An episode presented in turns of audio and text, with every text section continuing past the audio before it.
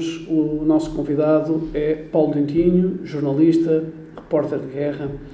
Uh, eu e o Paulo já nos conhecemos, somos amigos, vamos tratar por tu.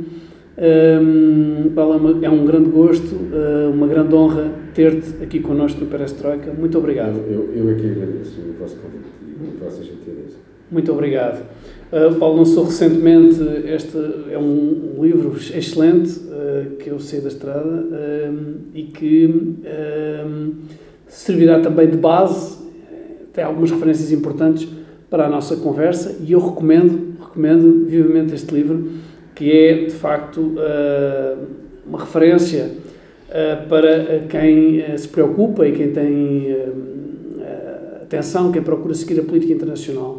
Bem, enfim, isso são histórias que nós vivemos, não, eu não tenho a pretensão de sequer estar aí. Primeiro, em, em ter alguma. Um, sonhos literários, porque não os tenho. E gosto muito de literatura, mas uh, isso é, são histórias que eu e os repórteres de imagem vivemos em sítios específicos, de, de, de, desde a Síria até a, ao Líbano, ou a Angola uh, ou Moçambique, enfim, um, ehm, e, e, e, que duram mais tempo, menos tempo, mas são histórias. Eh, são histórias, histórias reais e, e escrevi uh, isso porque tinha com que vivias, não é? Um, e achei que, que era também uma forma, primeiro que não nos podem uh, tirar aquilo que nós vivemos. O que nós vivemos é nosso.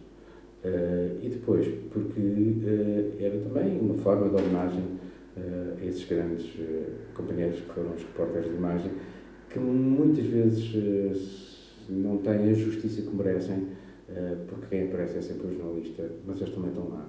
E se eles não estivessem lá, não havia reportagem. eles são, digamos, uma componente absolutamente essencial.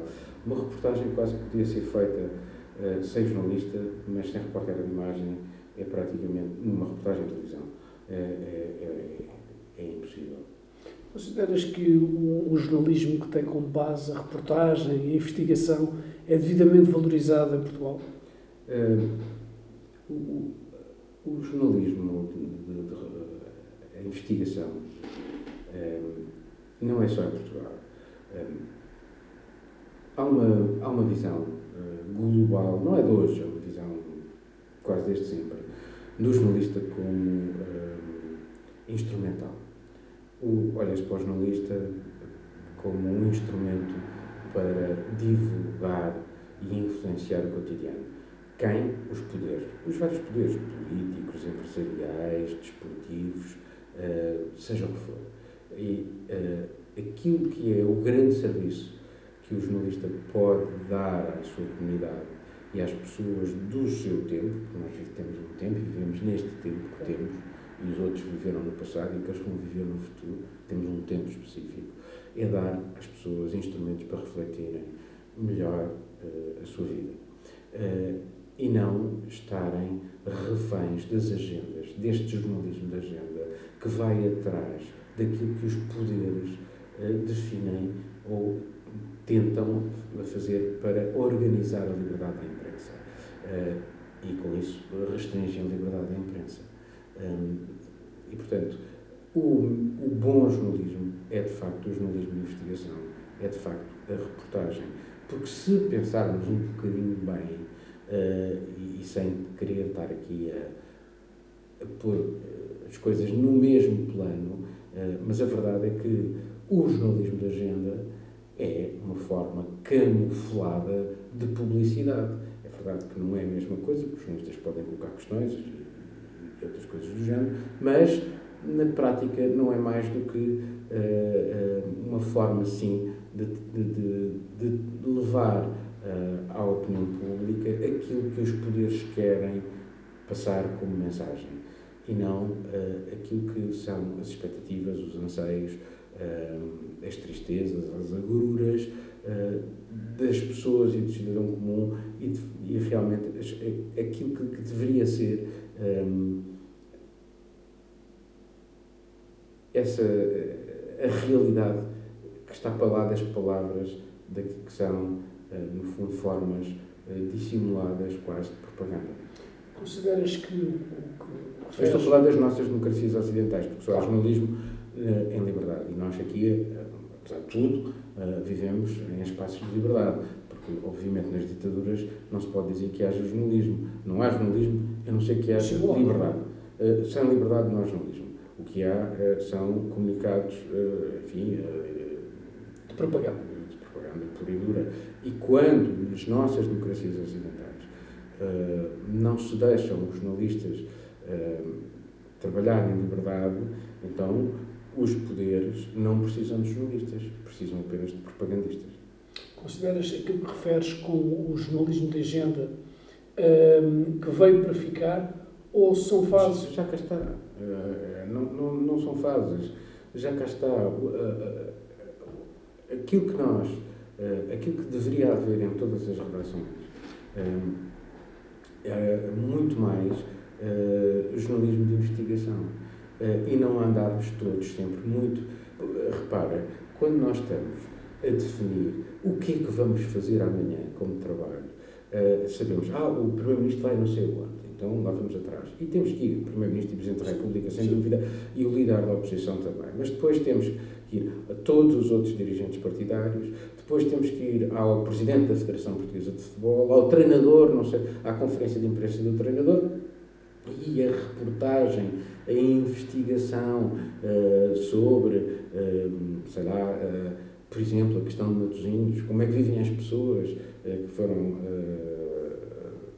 que sofreram, digamos, a, a perda dos seus empregos por causa do, do encerramento lá da central da GAP. Não sabemos. E se calhar é isso que faz falta. É tentar ir à procura da história, à procura da notícia, que não é só. Eu não estou a dizer que o trabalho e que aquilo que são a atividade política não tenha que ser também devidamente noticiada. Tem que ser, claro. mas não podemos é ficar apenas reféns disso, temos que fazer muito mais e para, para, não, para que aqui os, as forças antissistema e as forças que querem pôr em causa a democracia digam lá estão aqueles ao serviço dos poderes, aqueles estão ao serviço do governo, outros ao serviço da oposição eh, e nós não estamos ao serviço de nada porque não podemos estar ao serviço de nada, não podemos estar ao serviço de ninguém, só podemos estar ao serviço da verdade dos factos eh, e, eh, e, não estar mesmo dependente de, dos interesses de ninguém, porque nós temos que espelhar aquilo que são uh, a realidade dos países e a realidade das sociedades. E ela é diversa, é multifacetada. E, e, e se não formos capazes de fazer isso, estamos uh, a criar apenas uma espécie de uh, padrão e esse padrão não corresponde à realidade. Estou inteiramente de acordo. Um, gostaria de perguntar-te se consideras que as grandes diferenças que existem agora para o jornalismo em 2021, em finais de 2021, como estamos agora, em comparação, por exemplo, com finais de 1991, onde a internet ainda estava numa fase eh, de, era mais incipiente e não havia redes sociais, consideras que esta, esta, esta fase agora de, de, de, notícia permanente, mesmo que não seja verdadeiramente uma notícia, não é? Mas a procura de conteúdos permanentes nas redes sociais e nos canais de televisão que todos os dias dão supostamente notícias. Sim, ao longo, ao longo da história da humanidade, qualquer grande salto tecnológico veio uh, produzir uh, alterações significativas, uh, desde o tempo do Gutenberg, da imprensa, não é? E, e, e, portanto, isso mudou a sociedade. E é evidente que as redes sociais também mudam a sociedade e mudam, enfim, potenciam, por exemplo, uma, uma, uma leitura muito primária, muito de barricada, de um lado e do outro, perde-se um bocado às vezes aquela, aquela necessidade de, de tolerância que, que, que, deveria ser reflexão. E de reflexão uh, que deveria estar muito presente na, nas nossas sociedades uh, que são livres e a capacidade de dialogar. Filipe, tu, tu, tu, repararás que um, um, um tweet ou um post mais eh, cruel, mais escatológico, eh, tem sempre muito mais likes e muito mais partilhas do que um que apela à tolerância, à bonomia, eh, ao entendimento. um lado, enfim, isto provavelmente até deveria ser estudado com mais acuidade, há um lado que as redes sociais uh, potenciam, que tem essa dimensão negativa, mas também tem uh, dimensões extremamente positivas. Se tu repara, nós não saberíamos algumas coisas que se passam no interior de algumas autocracias se não fossem as redes sociais. Uh, portanto, elas têm, como tudo na vida, como tudo na vida, têm vantagens e têm desvantagens.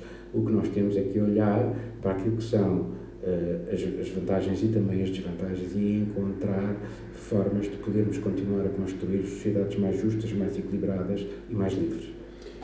Gostaria de perguntar-te, tu que és um jornalista que uh, reconhece o valor da liberdade e a defende uh, da liberdade, da verdade e do bom senso e moderação, se me permites a expressão, que as democracias de tipo ocidental devem ter, ou que as democracias que nós consideramos verdadeiramente democráticas, isto é uma expressão assim que estou assim a colocar, eh, mas que, que na nossa concepção existem.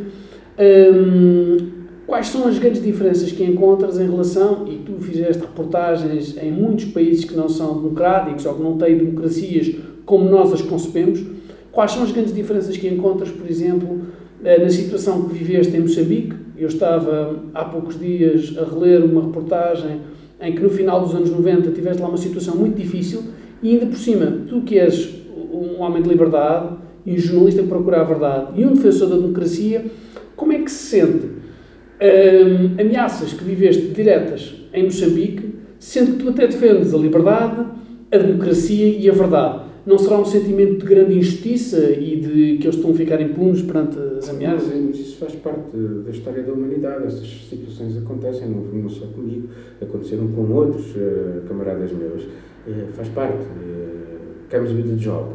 Um, e, portanto, um, eu limitei-me a contar aquilo que se estava a passar. Um, se fosse hoje, eu teria sido trucidado nas redes sociais na altura não havia redes sociais. Eh, e, portanto, aquilo que foi usado contra mim foram, eh, começaram por cartas nos jornais afetos ao regime a pôr-me completamente em causa. Daí a ameaça real, eh, ao telefonema ameaçador, ao fax ameaçador, que também os recebi na altura. E num café também? Isso, isso, isso acabou por. Eh, porque isso potencia as palavras, uh, Filipe, as, as, palavras podem ser perigosas. Eu lembro-me de fazer uma reportagem uh, de, dentro daquele conceito que é slow journalism, que é voltar ao sítio passado um tempo, não é uh, na, no quente do, do, acontecimento, é voltar passado um tempo. E eu voltei um mês depois do massacre do Toia. E lembro-me de falar com uma responsável do Partido Trabalhista uh, norueguês, que tinha sido aquele partido que tinha sido dizimado na ilha do Toia por aquele doido uh, de extrema-direita. Um, e uh, aquilo que ela disse foi: nós, os políticos, temos que ter muito cuidado, porque as palavras são perigosas, a retórica é perigosa. A retórica mata. Quando tu pões em causa, aos poucos, uma comunidade eh, quando dizes que. e generalizas, as generalizações são perigosas. Põe, dizes os ciganos, os judeus. Isto é tudo perigosíssimo. Os brancos, claro. seja quem for, claro. uh, as palavras são muito perigosas. Podem ser muito perigosas. E aquilo que aconteceu foi uh, usar-se digamos, a palavra, e a palavra depois uh, passou aos atos. Naquele caso específico, como no caso, depois, anos mais tarde, inspirado nesse, na Nova Zelândia, que foram massacradas dezenas de pessoas um, eh, em Christchurch, uh, e como, por exemplo, este uh, que, que, já se candidatou à presidência da República Francesa, o Eric Zemmour, que também tem aquela teoria da grande alteração civilizacional, porque os, os muçulmanos, o Islão vai suplantar aqui a, a digamos, a, a, matriz cristã. E que o faz com grande habilidade em comparação com os outros. Sim, sim. Uh, e, portanto, uh, isto corresponde à realidade? Não, não corresponde à realidade, embora exista uma comunidade muito uh, forte de origem muçulmana em França, isto não corresponde à realidade. No entanto, há várias outras pessoas que partilham desta ideia e lá está, isto começa pela palavra, começa por palavras e este começa na palavra e acaba nos campos de concentração e no extermínio. As palavras estão no início, no fim estão os campos de concentração e está o extermínio do povo. Foi isso que aconteceu com os judeus. Eu gostaria, eh, agora que estamos a falar dos judeus e referiste uma série de, de, questões dentro desse tema que são muito específicas e que valeriam imensas perguntas, mas tenho de falar, por exemplo, da questão de Israel. Tu viveste perto. Um, lá muitas vezes. Exatamente, e que e conheces bastante bem Israel. Nós sabemos, uh, e tirando alguns revisionistas históricos, ou alguns extremistas, ou negacionistas, uh, agora aplicando esta expressão da moda, que os judeus foram vítimas na Segunda Guerra de. São milhões de judeus que foram mortos. Foram vítimas ao longo da história. E ao longo da história, exatamente. Os pogroms não foram só naquela altura. Exatamente. Eles foram vítimas ao longo de muito tempo. Uh, e por terem sido vítimas ao longo de muito tempo e que teve aquele momento uh, absolutamente terrível que foi a Shoah, o Holocausto, um, ehm, o mundo devia-lhes qualquer coisa, em certa medida. Uh, e porquê? Porque eles eram sempre minorias. E então decidiram, e é isso que é a base do movimento sionista no século XIX, ehm, o Theodor Herzl, que decide precisamos de criar um Estado onde os judeus sejam a maioria. E esse é o grande problema de Israel-Palestina hoje. Porque uh, o comportamento de vários governos de Israel relativamente aos palestinianos não é um comportamento que seja aceitável, que seja, uh, sem pôr em causa o, o, Estado de Israel, o comportamento que eles têm em relação a, uh, aos palestinianos não é aceitável, porque Israel tem este drama. Se em relação à Cisjordânia ou, e, e, Gaza, embora eles tenham saído de Gaza, uh, ou concede a cidadania e os plenos direitos políticos uh, e sociais aos palestinianos, e com isto podem correr o risco de, a prazo, voltarem a ser uma minoria num país onde eles querem ser sempre uma maioria, é? para não voltarem a ser uma minoria, uh, ou mantém aquela situação de divisão uh, e que na prática é um, uma espécie de apartheid.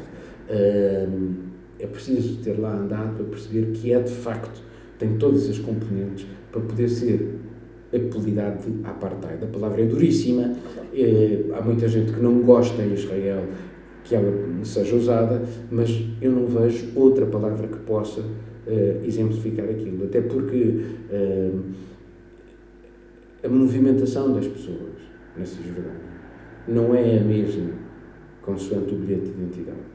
E, portanto, começa logo aqui um sentimento de humilhação. É uma característica uh, identitária de um regime de apartheid. É, é, exatamente. E, e, começa aqui uma, uma humilhação cotidiana. E esta humilhação cotidiana também cria ressentimentos e acumula ressentimentos. E depois os ressentimentos também podem levar a atitudes extremas e a atitudes uh, inaceitáveis. Vamos fazer uma pausa, voltamos já a seguir. Muito obrigado.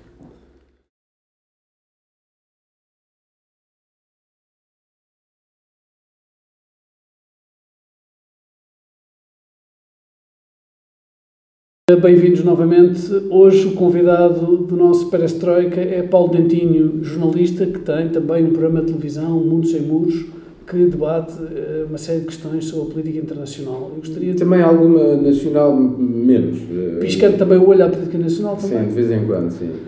Tentamos sempre ter um, um, um, tema nacional, mas eles são correspondentes internacionais uh, aqui em, em, Portugal e, portanto, a nossa ideia é o mundo é muito pequenino, no fundo, e um, cada vez mais os acontecimentos que se passam lá fora são determinantes para aquilo que é a nossa vida aqui. Uh, nós às vezes pensamos, é muito longe, isso não nos afeta. O ano era muito longe e afetou o mundo inteiro. As alterações climáticas afetam-nos a todos. Uh, e, portanto, nós cada vez mais vivemos mais próximos uns dos outros, embora uh, enfim, estejamos numa, numa fase muito de clivagem em que, porque se calhar estamos cada vez mais próximos uns dos outros, não importa onde estejamos, os problemas da humanidade são problemas comuns, as pandemias, as alterações climáticas, o tipo de modelo de sociedade que queremos, um modelo democrático, uma autocracia. As autocracias, nestes últimos anos, eh, conseguiram ganhar algum fogo, infelizmente, para quem gosta da liberdade, infelizmente. Um, e, e, e, portanto, uh, os problemas são muito comuns. Um, a tecnologia hoje também nos aproxima, mas ela também potencia uh, essas diferenças. Isto são, com certeza, uh, temas muito interessantes do ponto de vista sociológico. Eu sou um simples jornalista. Isto são, de facto, interessantíssimas mesmo. Antes de nós passarmos à questão da China, e eu penso que seria fundamental falarmos até a nível da liberdade da imprensa, agora que gostaria ainda de tocar na questão de Israel, antes de depois de irmos à pandemia e o papel uh, do jornalismo também nessa matéria.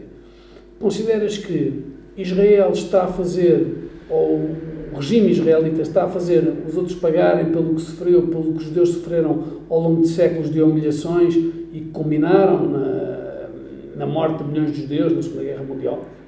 Não. Eu acho que eh, Israel é uma democracia. Quer se quer não, é uma democracia. Com os seus extremistas também, porque lá os tem. Uh, mas é uma, é uma sociedade democrática, é uma sociedade livre. Um, e, um, apesar de tudo, uh, centro-esquerda, centro-direita, tem tido algumas uh, cedências uh, algumas visões mais extremistas da sociedade israelita, uh, nomeadamente na forma como eles encaram a questão da Cisjordânia e a relação com os palestinianos. Este é o grande problema. Se Israel e se os palestinianos fossem, de facto, capazes de ter percebido a oportunidade que o Acordo de Oslo permitia e uh, não terem subvertido uns e outros, porque os palestinianos também têm culpa na forma como deram cabo ou permitiram que se desse cabo do Acordo de Oslo. E os países árabes, alguns também, eh, pela forma como tentaram manobrar nos bastidores para pôr em causa o Acordo de Oslo. Porque uh, a questão de, de, Israel e da Palestina também interessa a alguns países para que não se olhe para aquilo que são os seus problemas internos. Uh, e uh, são sempre um espantalho para dizer, ah, estão a ver, coitados e tal. É verdade, são situações dramáticas e que era muito importante que se resolvessem. Mas nunca houve verdadeiramente uma tentativa de resolução daquela, uh, daquela situação. E, como te digo, dá muito jeito. Até porque, repara, a questão de Israel, durante décadas, serviu para uh, que não se falasse daquele que é provavelmente o maior uh, problema, agora talvez de uma forma menos uh, tensa, mas que é o maior problema do mundo islâmico, que é a conflitualidade enormíssima entre xiitas e sunitas, entre o Irão, por exemplo, e a Arábia Saudita. É uma questão também muito interessante em relação, porque, como disseste bem, muitas vezes tem-se jogado com os ódios de parte a parte e quão bom seria, para, seria tão positivo para o mundo. A instrumentalização do ódio uh, serve frequentemente para objetivos políticos. De, objetivos de conquista do poder e de chegar ao poder. É, seria bom para o mundo, se calhar, se aqueles representantes políticos do lado dos Estados Unidos que mediaram a questão e do lado palestiniano e de, e de Israel estivessem os dirigentes de, de 1994 estivessem agora presentes, não estão, claro, já passaram 27 anos e... Uh, as, as, dinâmicas hoje são outras. Hoje é, é, seria necessário, ou será necessário, certamente, uh, uma outra abordagem. Ou voltar atrás. Uh, repara, Donald Trump veio propor enfim, uma, uma, uma, solução que passava por comprar, comprar literalmente os palestinianos, dando-lhes uma série de, de, de, dinheiro para construir uma série de infraestruturas, mas negando-lhes direitos políticos. Uh, e isso era, de facto, também inaceitável. E era e é inaceitável para eles. Uh, e era aquilo que eu dizia, um dilema. Os palestinianos, para continuarem a viver, na sociedade israelita.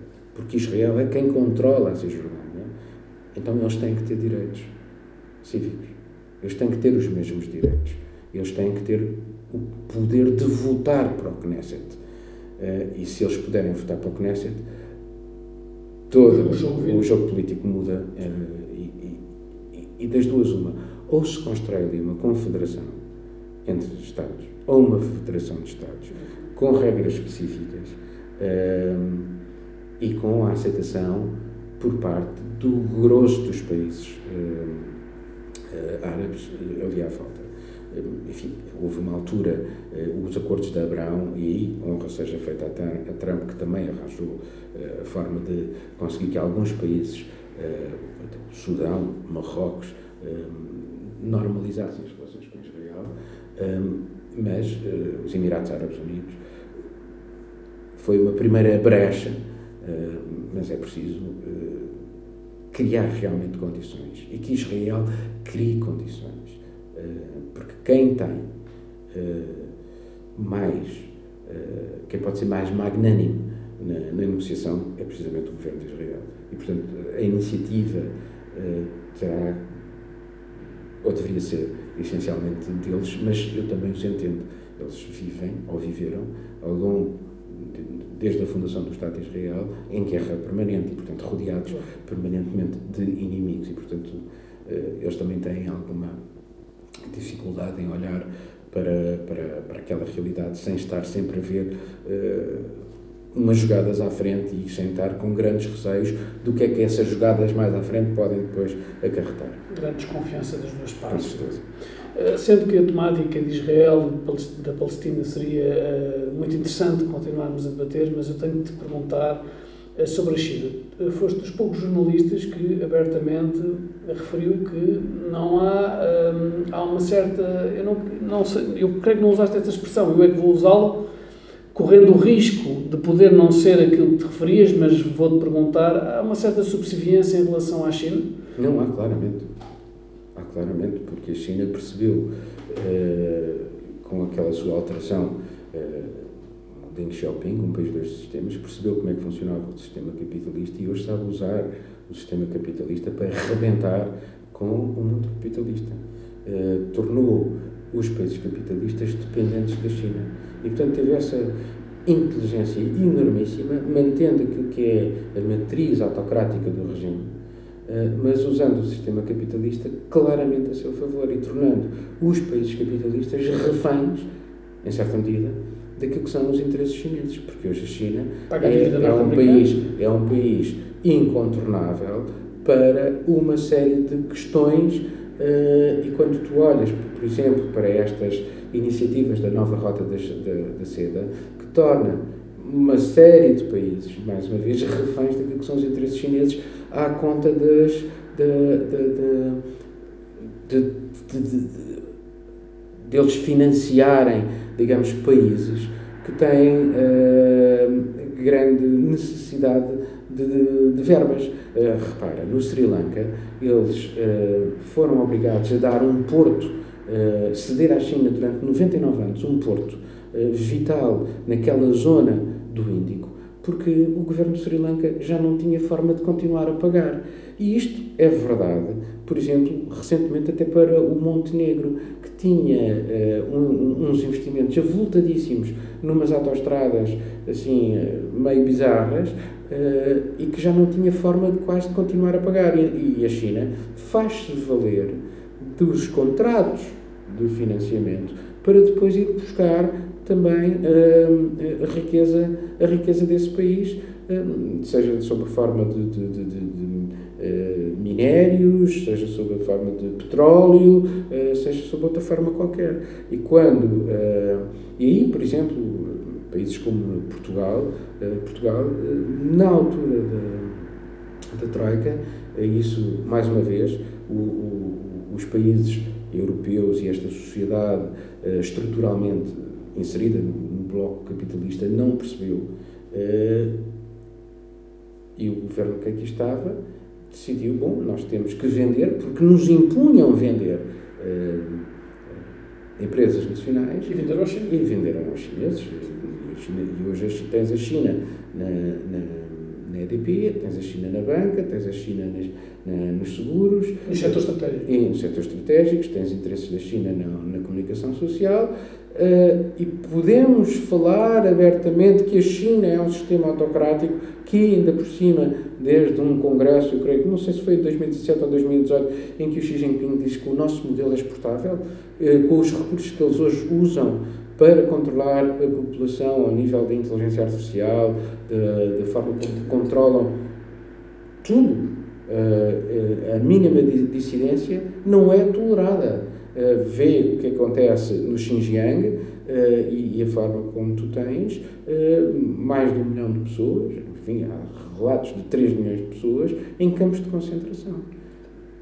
E depois, a forma como, por exemplo, a China, tendo-se tornado o segundo maior financiador das Nações Unidas, Uh, e das operações de manutenção de paz das Nações Unidas e que, à conta disso, à conta disso, mais uma vez, é o poder uh, financeiro, consegue ter lugares cada vez maior relevo dentro das estruturas da ONU, desde o secretário-geral da FAO, por exemplo, uh, ou, para dar um, exemplo concreto, havia um, um, um nacional dos Camarões, um país africano, que também concorria ao lugar e que desistiu. E a China, de repente, percebeu-se que a China tinha perdoado uma dívida de 70 milhões aos Camarões há uma, quase uma relação de causa e efeito entre uma coisa e outra. Gostaria de perguntar-te se uh, há reportagens, uh, nomeadamente da BBC e da Sky News, nessa matéria e um, eh, fizeram perguntas muito diretas a alguns dirigentes chineses e a comparação com as críticas que nas sociedades livres e abertas nós fazemos nos nossos, nas nossas democracias, em Portugal no nosso caso, mas nos Estados Unidos, na, no Reino Unido, França, etc. Eu faço a pergunta é se como é, não há uma grande dose de hipocrisia do poder político em, ao mesmo tempo, e uh, todos os povos têm grandes qualidades, e claro que a história da China é absolutamente notável em muitos aspectos, mas será que nós, ao defendermos que devemos aprofundar a democracia, depois não há uma certa hipocrisia ao permitirmos, nós sabemos que há a realpolitik, a chamada realpolitik nas relações internacionais, mas uh, não se falar em matérias de direitos humanos na questão chinesa, ou até na questão da Rússia, por exemplo, um... No caso, na, quando falamos da China, é sempre muito pior, porque, salvo erro, houve uma altura qualquer, eh, há uns anos atrás, em que, não sei qual foi o Sarkozy, alguém falou também na questão dos direitos humanos de uma forma muito aberta e imediatamente uma série de aviões da Airbus que tinham sido encomendados foram cancelados. Portanto, mais uma vez, isto tem a ver com a forma como a China compreendeu o mundo capitalista uh, e sabe usar o mundo capitalista e, onde é que onde é que onde é que, onde é que pressiona para, para, fazer mal uh, para causar dor uh, e neste caso como nós vivemos dentro de lógicas consumistas um modelo consumista da sociedade ocidental e um modelo do lucro. Nós temos o lucro, a obsessão do lucro. a obsessão do lucro a obsessão do lucro. Eu por acaso acho que isto é uma reflexão interessante que vamos ter que mais a, voltar, enfim, torná-la, enfim, debatê-la, que é a questão das alterações climáticas e a forma como o planeta pode ou não pode continuar a olhar para uh, este modelo de sociedade em que o lucro está sempre presente. E à conta do lucro, nós vamos dando cabo do planeta para nós podermos viver no planeta. Uh, é este nosso modelo, este nosso modelo de uh, exploração da riqueza uh, do planeta que nos levou ao estado em que nós estamos hoje ao nível das alterações climáticas, sempre na miragem do lucro. Sempre. Eu, eu, eu, eu lucrei este ano, para o ano tenho que lucrar mais. E, portanto, uh, e, vamos usar o plástico, e vamos usar mais plástico, e vamos usar, uh, uh, produzir mais, produzir mais, produzir mais, produzir... Crescimento novos, ilimitado. Crescimento ilimitado. Uh, e eu pergunto-me se o planeta tem capacidade para nós continuarmos a olhar para, uh, para ele num crescimento ilimitado. E porque não é só a parte do crescimento ilimitado. E retirar recursos é também o lixo que, que, que, que produzimos e que enfiamos dentro do planeta. Tu hoje vais uh, mergulhas as grandes nas fossas dos oceanos e encontras plástico a uma profundidade enormíssima. Eu, eu, eu, gostaria de perguntar-te, até a nível do consumo e de facto dessa obsessão pelo lucro, consideras que a ascensão de países no panorama mundial com uma influência agora de topo, que obviamente já eram grandes potências, mas agora topo, também tem a ver com um, uma certa os valores do, os valores morais dos países ocidentais, nomeadamente dos Estados Unidos, que para bem ou para mal são a grande referência dos últimos 100 anos do mundo ocidental, não é? Mais ou menos balizando assim, também tem a ver com um, um certo declínio, um certo declínio da política americana, da sua influência, da sua, da sua bússola, digamos assim, orientadora? Eh, eu não sei se há um certo declínio, eh, talvez haja um certo declínio, sim. Mas o soft power norte-americano continua a ser enormíssimo. As melhores universidades do mundo, eh, a capacidade que eles têm de influenciar a agenda setting internacional, aquilo que é notícia nos Estados Unidos é normalmente notícia em todo lado. Uh, isso tu não vês na China, enfim, também são ditaduras, ou na Rússia, isso é outra uh, autocracia. Uh, mas nós conhecemos pouco. também não temos liberdade para conhecer como, como gostaríamos, se calhar, de conhecer, mas conhecemos pouco. se calhar devíamos conhecer mais. Um, e devíamos conhecer de uma forma mais intensa, mas também, enfim, é aquilo, a liberdade também não é imensa. Um, e, e, portanto, o soft power continua a existir. E eu estou convencido que, mais tarde ou mais cedo, nós temos muita informação. Muita, muita, muita informação. Uh, havia, houve um escritor, uh, uh, acho que era o Paxman, que escreveu um livro em que fazia uma comparação entre uh, aquelas duas grandes distopias, o 1984 e o Admirável Mundo Novo. E, uh, e dizia, entre, enfim, fazia várias comparações, e uh, no 1984 nós estávamos numa sociedade que nos escondia a verdade. no Admirável Mundo Novo, nós somos inundados por informação. Portanto, nós não tínhamos informação no 1984 e temos, estamos inundados de informação no, no admirável mundo novo. E a verdade perde-se no meio de tanta informação. E, portanto, nós, já não sabemos onde é que está a verdade. Nós temos que encontrar a verdade e ir aos fundamentos daquilo que nós queremos como modelo de sociedade. E os fundamentos que nós queremos como modelo de sociedade são o quê? O ser humano nasceu para ser livre ou nasceu para ser escravo? A pergunta que eu te faço, e estamos a terminar uh, com pena minha, porque havia muitas perguntas a fazer, uh, tem a ver com o papel consideras ser fundamental do jornalismo na defesa da liberdade, na defesa da verdade, da procura da verdade, da procura incessante da verdade, em tempos de pandemia? Uh, nós sabemos que o, o vírus tem uh, origem, pelo menos oficialmente, na China, uh, e isto não é, não estou a fazer nenhum ataque nem ao governo chinês, nem aos governos ocidentais, porque infelizmente o vírus existe, e temos que o combater. Mas essa história, Filipe, essa história continua muito mal contada, porque tu repara, a investigação que foi feita, foi pedida imediatamente uma investigação, não foi feita. Uh, e só passado muitos meses, muitos, muitos meses, é que o governo chinês permitiu que uma delegação internacional fosse lá. Mas negociaram, à vírgula, os termos em que essa delegação podia ir fazer a investigação e que dados é que podia usar. E, portanto, a história da origem do vírus ainda não está completamente contada. E quando, por exemplo, a Austrália pediu uh, também uma investigação imparcial à origem do vírus, imediatamente, mais uma vez, a China o que é que fez? Uh, fez a Austrália pagar aquela sua pretensão. Era só o que faltava, pensou Pequim. E, portanto, penalizaram imediatamente as exportações australianas e a Austrália, que usava a China, que tinha na China também um, um parceiro comercial importantíssimo, uh, perdeu de repente acesso ao mercado chinês para muitos, muitos, muitos dos seus produtos. Portanto, foi a forma que a China teve de carregar no sítio onde faz doer.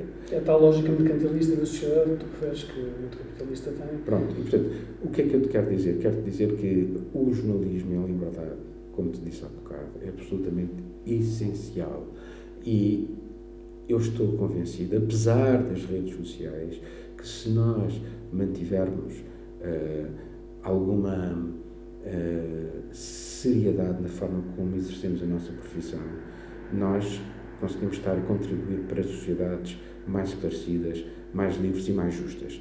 Dito isto, uh, também é importante frisar aqui que o jornalista, o jornalista nunca tem grandes amigos.